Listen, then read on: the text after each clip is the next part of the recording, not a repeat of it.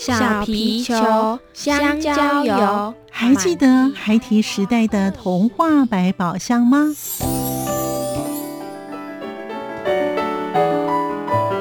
我是桂文雅，世界是一本美丽的书。我是曹俊彦，从小就喜欢画画。我的人生我是王淑芬。当全世界都在下雨，泥泞不堪，全世界。我是王家珍，持续不断，好好的写。我是林世仁，创作儿童文学，让我找到自己生命中的阳光，可以探寻到生命中充满不可思议的兴奋。现在就跟着徐凡，我们一起施展魔法，回到时光隧道里，一起去挖掘笔尖上孩提的奇幻之旅吧！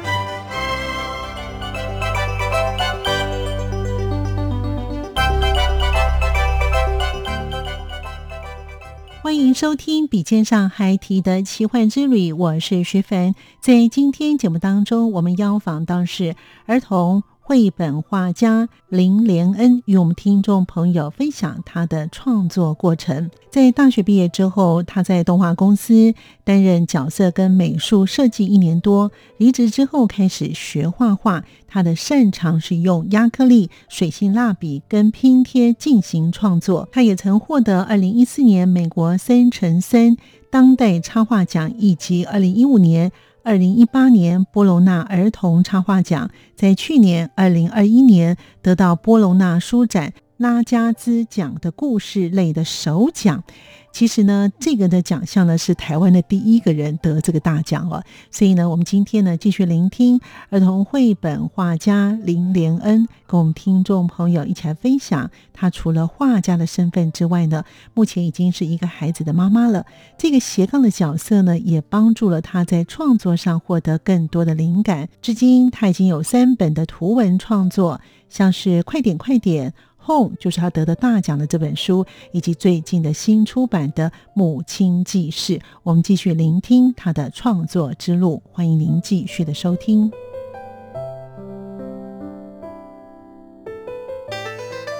作家私房话，我是林连恩。其实不管有没有。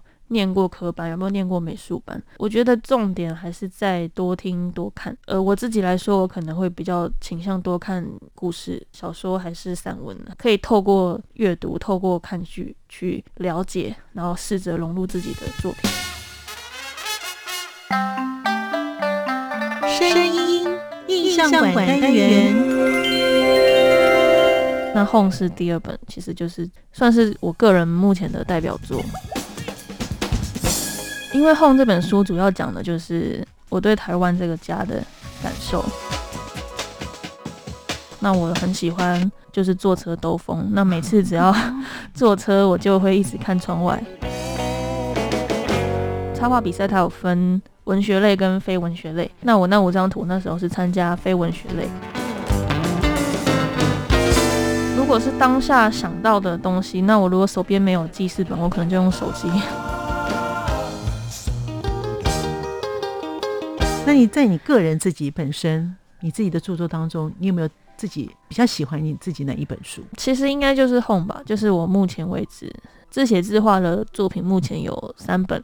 嗯，那《Home》是第二本，其实就是算是我个人目前的代表作。所以我想，当你得这个首奖的时候呢，你自己本身有很压抑吗？有啊，想说就是天上掉下来的礼物。对，因为那时候刚好台湾还在就是三级警戒，嗯，对，所以那时候是根本就关在家里，然后突然得到这个礼物，哇，对。其实我觉得，因为可能就是因为在在家里哈，所以你可能画这些美彩的时候，你回想一下，当你在画这个，因为你你讲说你是拼贴的哈，这种画这些美彩的时候，因为。有时候那个灵感啊，或者是当你在在拼贴的时候，你一定有会有一种特别的感受，你才会弄出来之后会让别人看到有那种意象在内。你要不要回想一下你自己在做这个拼贴哄的时候，你个人有什么样的感受在这个情感里头？其实，因为哄这本书主要讲的就是我对台湾这个家的感受。嗯那我就收集了，因为从小到大其实去过台湾很多地方嘛，那我很喜欢就是坐车兜风。那每次只要 坐车，我就会一直看窗外，就算是高速公路都是一样的风景，我也是会一直看。对，所以就那时候就还蛮常在看很多的风景。嗯对，就是从小到大都是这样子。所以那时候在画这本这这那几张风景图的时候，其实就还蛮蛮开心的。你不会有特别的一种感受，或是一些灵感。你像譬如说，一般来讲，你们插画家在做呃参赛的这五张的时候，你应该有个架构，是你第一张怎么画，第二张怎么画，第三张怎么画，你有一个故事的架构吗？嗯，那五张没有。嗯对，那五张其实就是因为插画比赛它有分文学类跟非文学类。对，那我那五张图那时候是参加非文学类，嗯所以它没有一个故事的架构存在。所以我就是纯粹就是画了五张我我想要画的风景，对，然后就去比赛，你那五张到底画了哪些东西？就是画台湾传统市场的一个空拍的感觉的图像，嗯然后还有一个就是新北跟台北中间的那个河嗯嗯河跟桥的意象，对，然后还有一些像是像高美湿地有一些风力发电，有一些水啊嗯。的风景，然后还有一个就是像嘉嘉南平原的稻田，就是每次去嘉义那一带，它就是整个地平线都是平的，完全看不到山的那个感觉。你真的是平常兜风看风景都有记到你的脑海里，而且你这几张是完全都符合台湾的一个特色，对对，而且、嗯呃，像譬如说你想说那个湿地啊，或者是说平原啊，这些都是台湾的特色，难怪你会拿奖哦。好，我们刚才讲了这么多呢，要谈到老师的灵感，因为我想呢，一个画家，而且你算是一个新锐的绘本画家哦，嗯在这个短短几年呢，你从二零一三年开始进入这个这个领域，在这几年当中，你得了不少的奖项，而且呢，不管是在台湾的，像是譬如说国际书展，你也得到了儿少的首奖哈，真的不容易哦。所以，当你自己本身在画画的时候，你自己平常你会怎么样来储存你个人的灵感呢？老师，其实主要如果是当下想到的东西，那我如果手边没有记事本，我可能就用手机。手机有嗯备忘录可以输入，是可以简单输入一些描述的句子或是单字，嗯就可能就是事后再把它整理成文字档。嗯，我现在电脑里就存了很多 没有嗯还没有办法完成的一些故事。像譬如说你们这些作家，如果你有纸跟笔的话，你会用纸跟笔把它记下来。对对对，哇，年轻的作家 也会用纸跟笔哦，我以为你们都会用手机 把它给嗯，录下来，或者是把它用手机把它记录下来。对啊，如果有手有纸跟笔就会写下来了。嗯对，那如果没有，就是用手机先记起来。嗯嗯，对，那这些的故事啊，都可能是一个片段一个片段，你会用什么样的方式把它给串成一则故事呢？可能就不太一定了，因为嗯每一次想到的东西其实都是一个大概的大纲。嗯那要怎么把这个大纲完整，然后去解决很多里面的矛盾，就会需要跟编辑讨论。那讨论的过程有时候可能被必须被迫放弃一些自己的。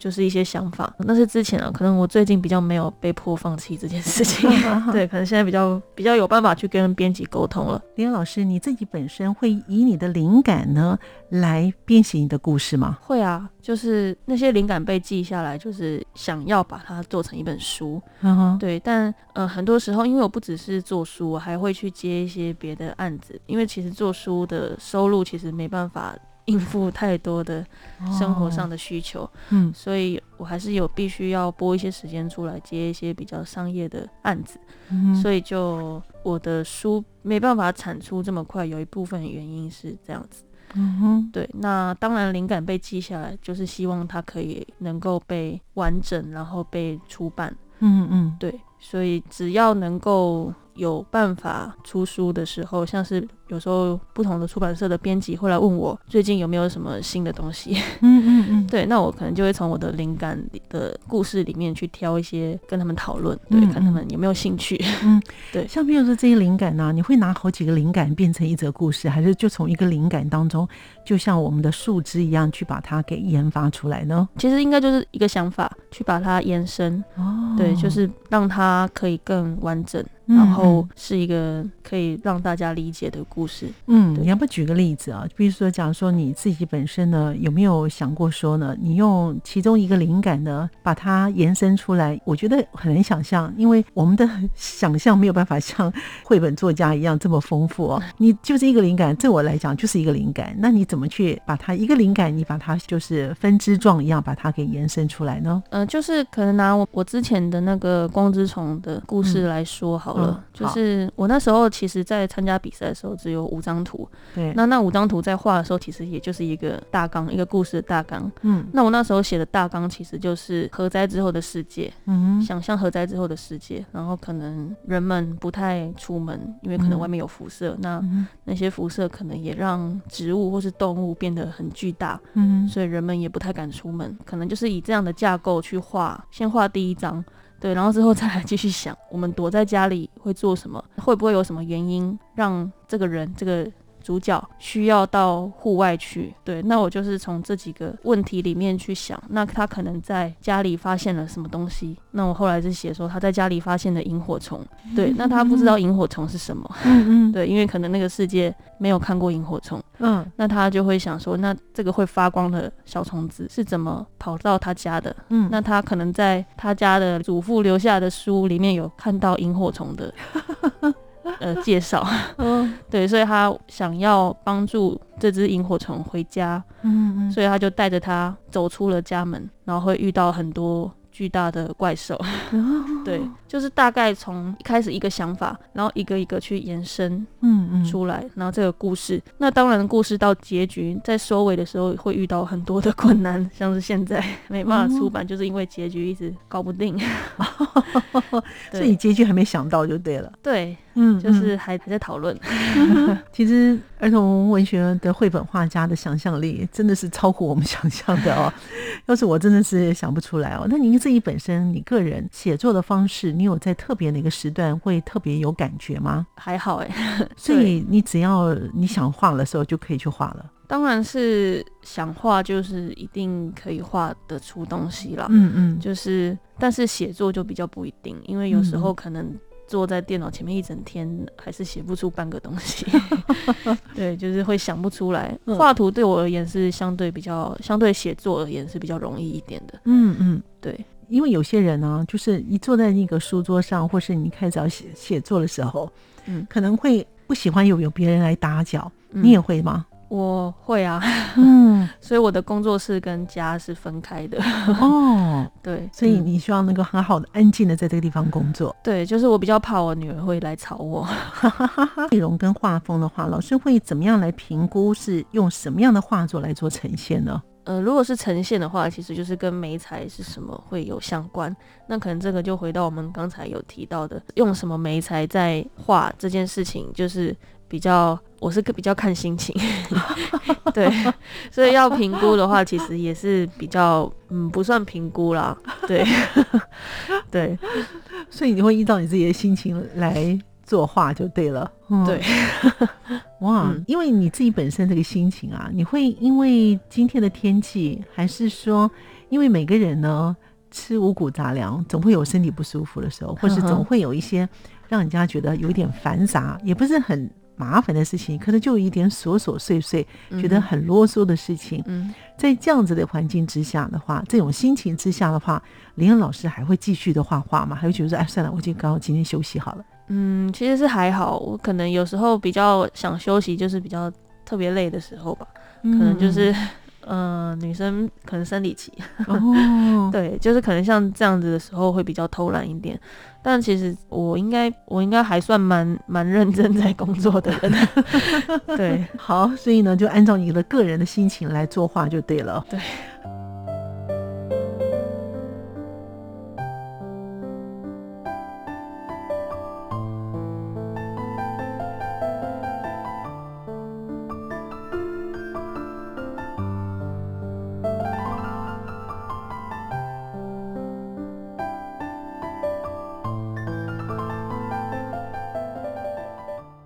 朋友们继续回到节目当中。原来得了大奖的绘本创作家林连恩，他也有困扰。他的困扰是什么呢？他说，目前呢有本想要写的书，但是一直呢在思索是要给大人看呢，还是要给小朋友看呢？当然，他在节目的后半段也跟我们的听众朋友分享，如果想要从事于绘本创作的人，该如何来做呢？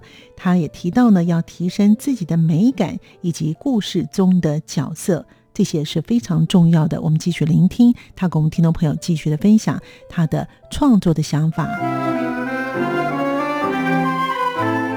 瓶颈的部分目前是可能偶尔就是想偷懒，那可能隔一段时间之后再回来看这个故事，这个图是不是好的？不会去寻求身边的人的意见。其实这个东西就是比较个人的，因为创作其实就是很个人的事情。是有一些想要做的事情啊，但是很多时候是比较没有办法这么任性的去做自己想做的事情。很想要去念一下研究所，除了那些合作的东西，也很想要拨时间给自己做自己想做的事。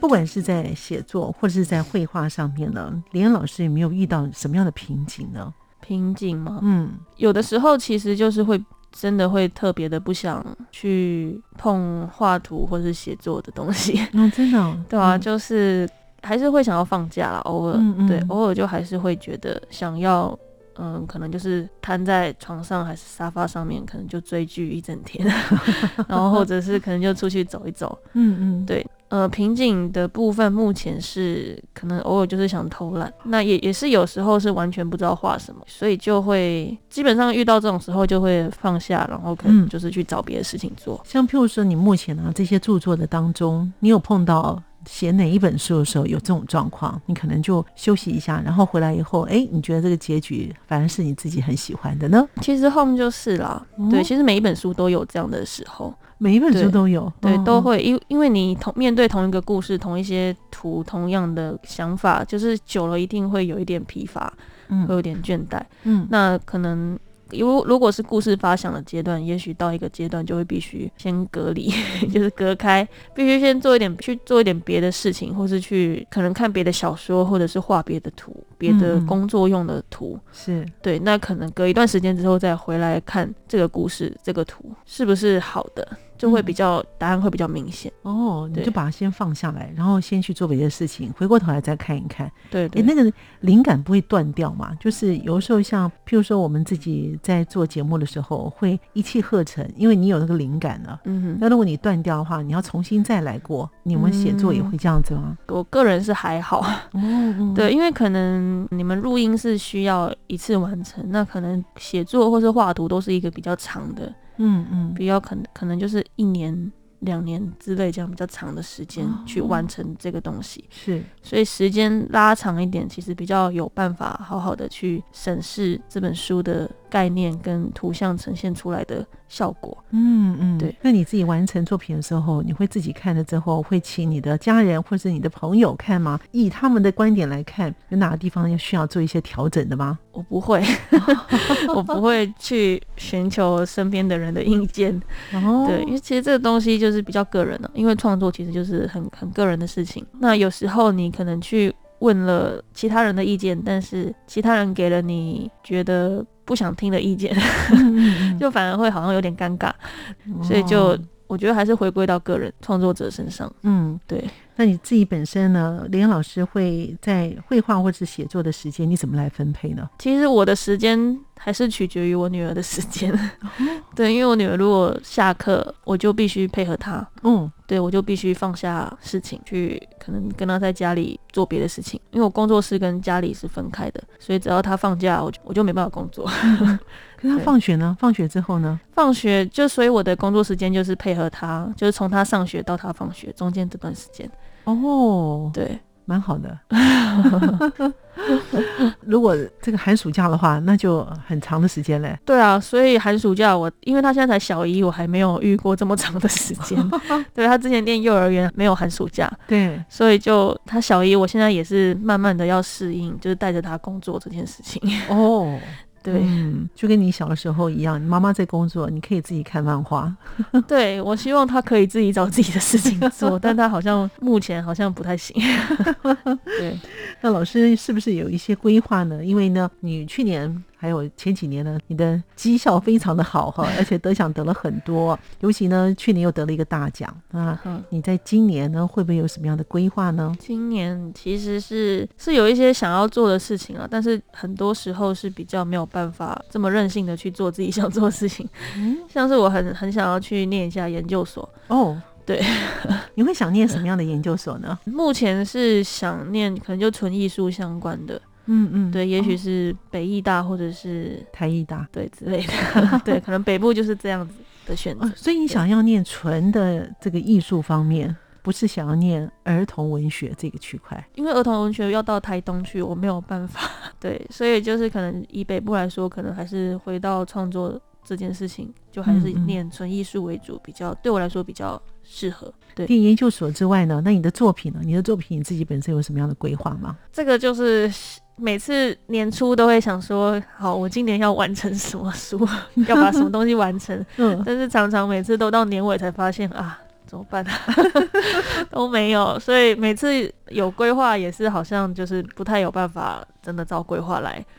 对，所以就是先想一下，那我就是尽量了，尽量希望可以再多完成一些书，多把清单删除一些，就是待完成的清单，待完成的清单。对，因为你去年得了大奖，所以应该很多的出版社或者是有一些合作的方案了吧？对，其实从六月之后，陆陆续续都有一些嗯呃一些合作机会。嗯，对，所以就是一直都有在进行，除了那些。合作的东西，嗯，也很想要拨时间给自己做自己想做的书。你自己本身有没有现在很想做的书？现在有一本是一直想要做，但是很难找到对的故事的方向，就是我一直没有办法决定这本书到底要给大人看还是给小朋友看。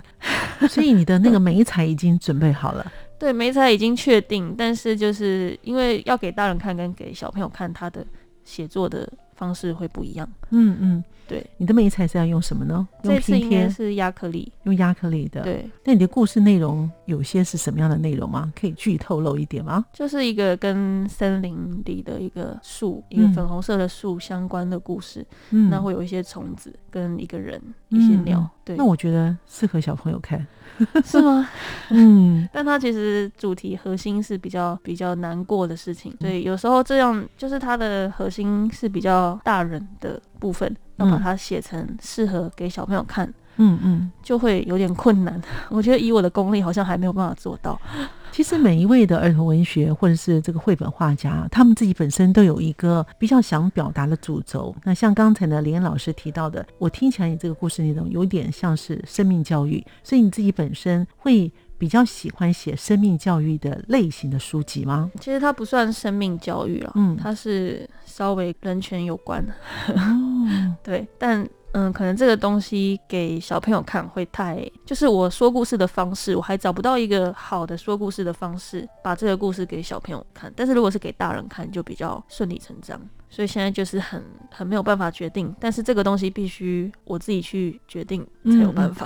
哎，那你没有想过是给少年看，或者是给青少年看呢？因为它是图文书，青少年在图文书的 TA 里面是比较比较少的。对，青少年还是比较倾向于看日本漫画类的，漫画小说类的，所以你有去分析就对了哈，就是一些观察。其实呢，我想呢，林老师呢，从自己本身你算是科班了，因为商业设计啊，但是后来你自己本身也学了一些的插画，你这一路走来，二零一三年呢到现在呢这几年的时间呢。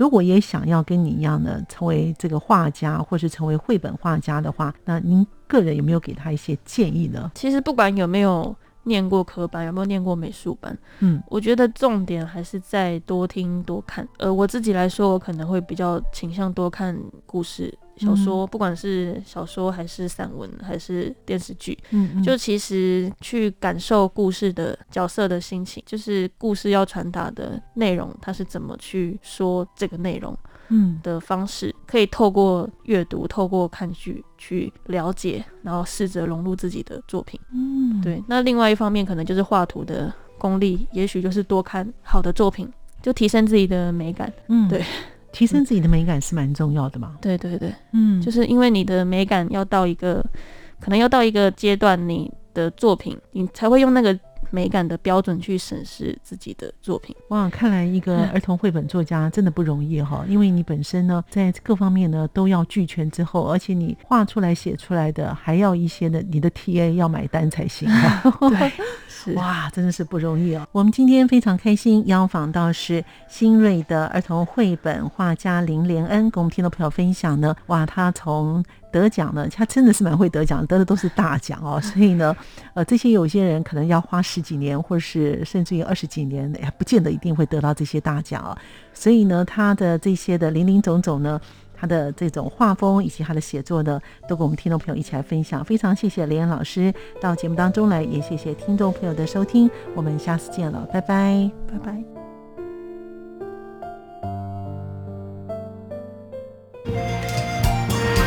是阳光，翅膀打开了世界之窗；是阳光，翅膀环绕着地球飞翔。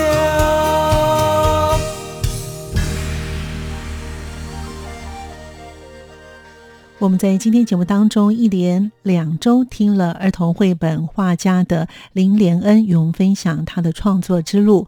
虽然得了大奖是有加持的作用，但是他还是一直按部就班、逐梦踏实的完成他的插画家的梦想。感谢你的收听，也祝福林连恩老师。我们下次见。